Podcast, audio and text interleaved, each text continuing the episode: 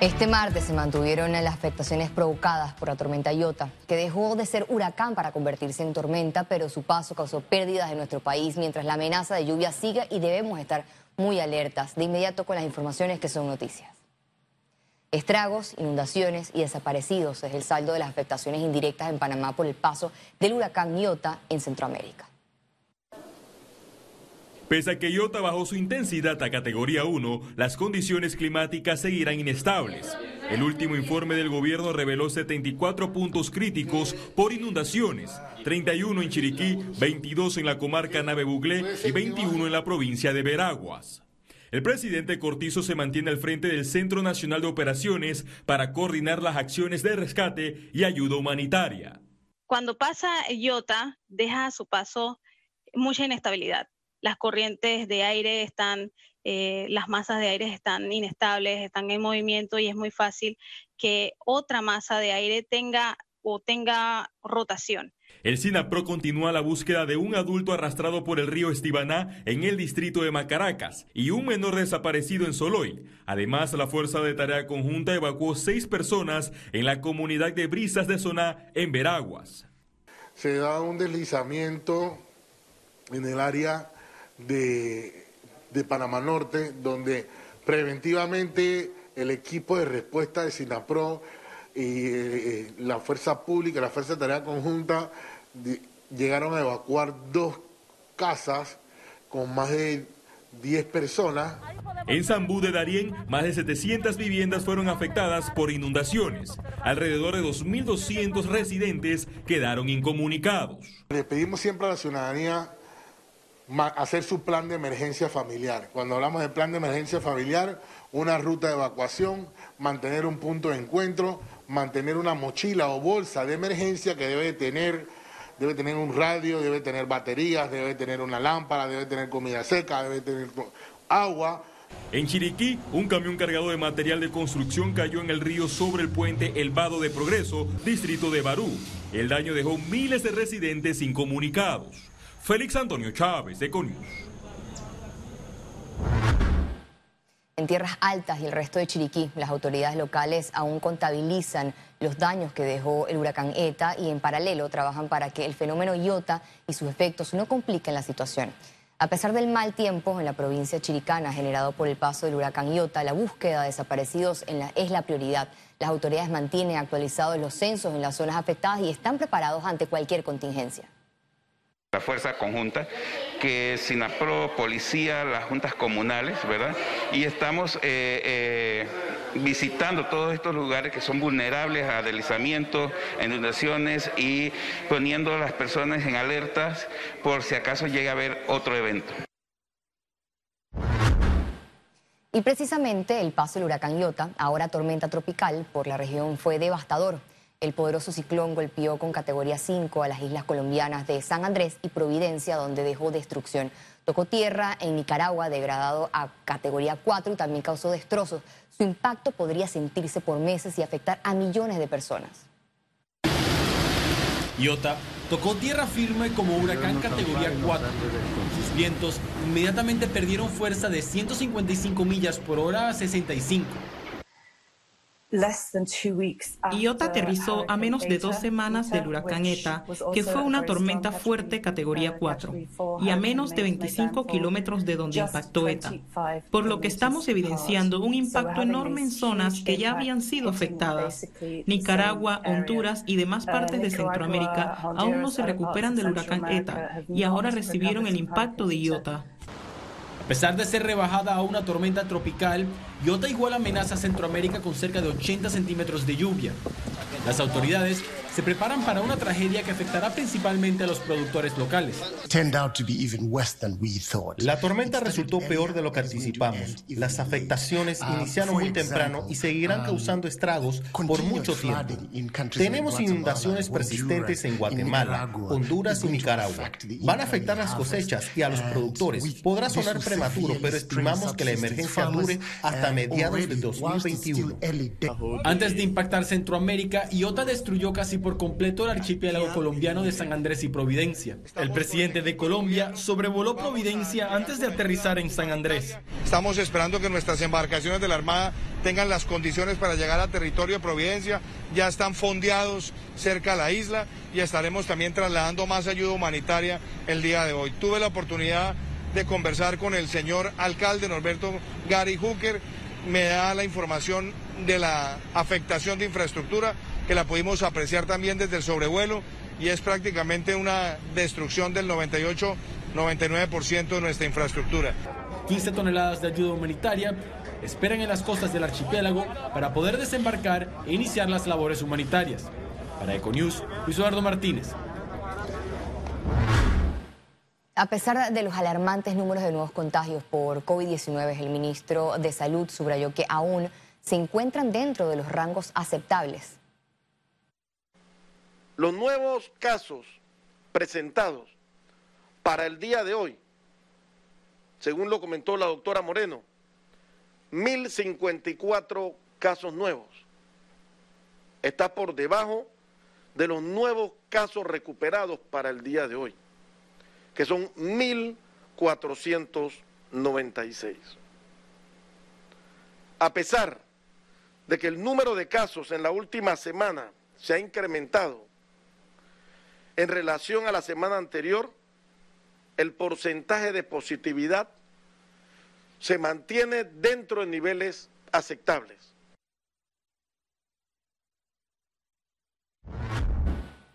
Panamá podría tener listos los cuartos fríos para las vacunas COVID-19 a principios del 2021.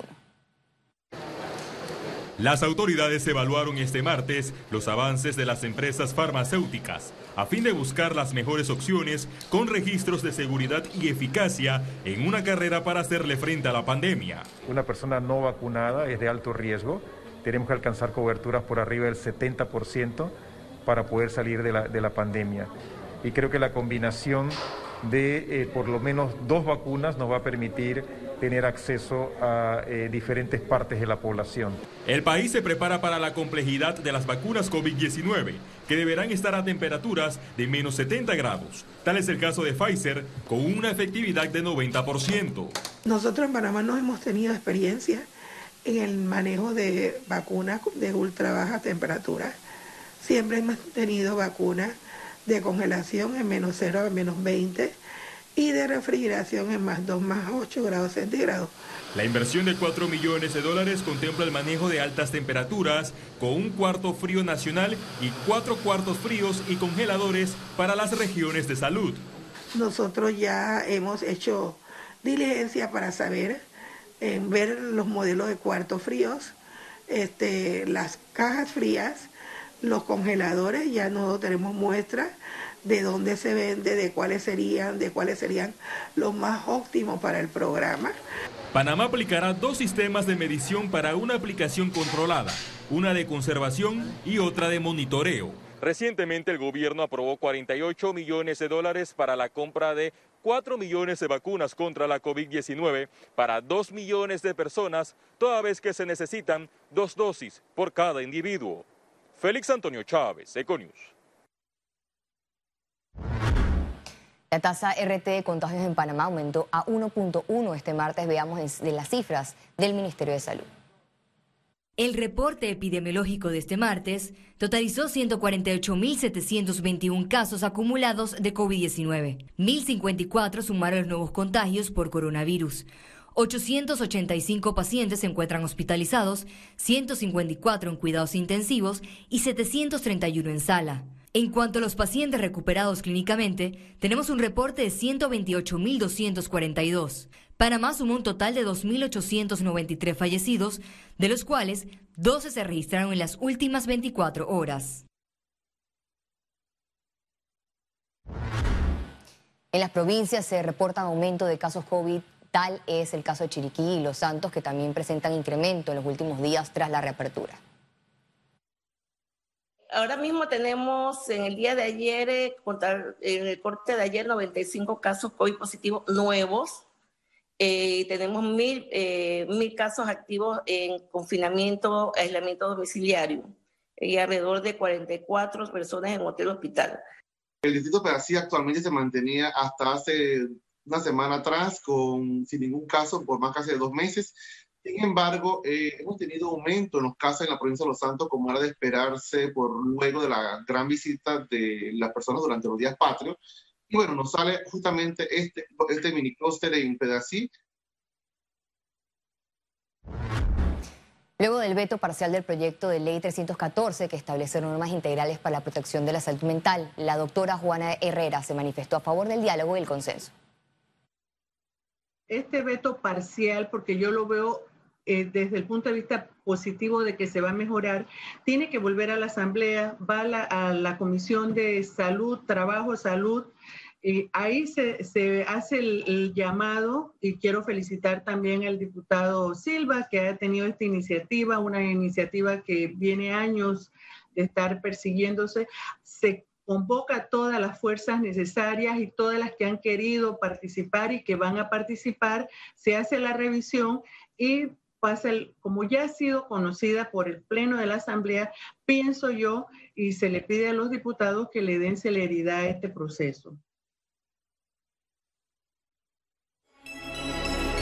Economía. Este martes, especialistas analizaron estrategias de liquidez durante el primer día del foro empresarial que contó con la participación del presidente de la República. En el evento virtual organizado por el Consenso Nacional de la Empresa Privada, representantes de bancos locales manifestaron que trabajan en generar liquidez para el proceso de recuperación económica del país. En presentaciones destacaron que pese a pandemia hubo un repunte en los depósitos locales. También informaron sobre un 75% de avance en el desembolso del programa de crédito proveniente del BID. El foro continuará hasta el 19 de noviembre. Es con voluntad de servir que los ciudadanos deben luchar para construir un mejor país y ser mejores ciudadanos. Y es con esa misma voluntad que los gobiernos deben apoyar a todos los ciudadanos y ser facilitadores para crear el entorno adecuado para que las empresas generadoras de empleo del país puedan ser sostenibles en el tiempo. Salgan ideas nuevas para enfrentar una situación desconocida. Ustedes cuentan con un gobierno aliado y de puertas abiertas. Los hechos así lo han demostrado. Nos dará mucho gusto escuchar las conclusiones que surjan de las discusiones como un aporte a las estrategias del país. Los gremios empresariales se reservan su derecho de participar en reuniones los lunes con ministros en las que aportan ideas sobre reapertura hasta que revisen metodología y cumplan con asistencia. Lo que nosotros planteamos en la carta es sentarnos a definir una nueva metodología o dinámica para que estas reuniones se lleven con una consistencia y se le dé la relevancia eh, que corresponde, como el presidente eh, dio su mandato cuando inició este grupo. Y que hacia adelante las decisiones eh, contemplen no solo el eje de salud, sino también el eje de bienestar social y económico. Necesitamos sentarnos no es que, no es que nos estamos parando de la mesa, sino que, sino que eh, lo que estamos planteando es que tengamos reuniones donde se escuche eh, un poquito la experiencia, lo que estamos eh, planteando de parte del sector privado. El Aeropuerto Internacional de Tocumen movilizó más de 247 mil pasajeros en su primer mes de reapertura. La cifra se alcanzó entre el 12 de octubre y el 11 de noviembre. Los pasajeros fueron movilizados con estrictos protocolos de bioseguridad. La terminal aérea informó que pese a que la recuperación de la industria se desarrolla de forma gradual, a la fecha 12 aerolíneas ya restablecieron sus rutas aéreas hacia y desde Panamá.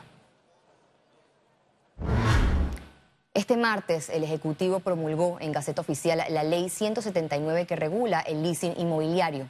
Esta legislación permitirá el arrendamiento financiero de bienes inmuebles con opción a compra. El Ministerio de Vivienda informó que con esta ley acercarán a la población joven del país a una vivienda sin depender de una hipoteca. El Banco Nacional de Panamá es miembro del Foro Económico Mundial. Aquí le contamos los beneficios que implica. Este banco estatal se convirtió en la única institución que es miembro del Foro Económico Mundial en Centroamérica y el Caribe. Ahora vamos a estar sentados, por decir, en las grandes ligas, con, con las instituciones que toman las decisiones y crean las nuevas políticas a nivel mundial. Esta inclusión traerá beneficios a la banca panameña. Es una plataforma de intercambio de conocimientos y nosotros vamos con, con la pluma y la libreta a apuntar y escuchar de, de, nuestros colegas en, la banca, eh, que son generalmente los bancos que pertenecen ahí son inmensos, los avances que han hecho en las diferentes rubros, en, tecnología. Nosotros no podemos quedar atrás. Y le dará acceso a Panamá a diferentes plataformas. Este año el tema del, del Foro Económico Mundial en mayo es el The Great Reset, el, gran reinicio o el gran reseteo. Como digo yo, es como quien resetea un teléfono que eh, eh, te dejó de, funcionar correctamente, tienes que resetearlo. Eso es lo que ha pasado con la economía del mundo. Esta pandemia que vino sin manual de instrucciones nos ha hecho resetear nuestras políticas, nuestro enfoque y, los vehículos que vamos a utilizar para la recuperación económica. Todo esto se va a compartir en, este gran foro de Davos y Banco Nacional va a estar en primera fila en la carrera. Ciara Morris, Econews. Al regreso, internacionales y recuerde, si no tiene la oportunidad de vernos en pantalla, puede hacerlo en vivo desde su celular a través de una aplicación destinada a su comodidad. Es Cable Onda Go. Solo descárguela y listo, ya venimos.